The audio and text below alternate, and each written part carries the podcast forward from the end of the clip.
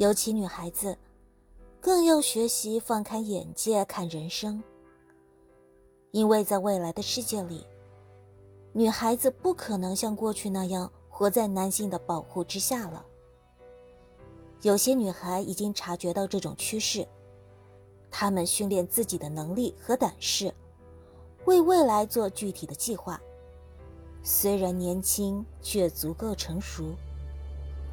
青春易逝，在年轻时可以紧紧把握学很多东西，这是永远不会变的真理。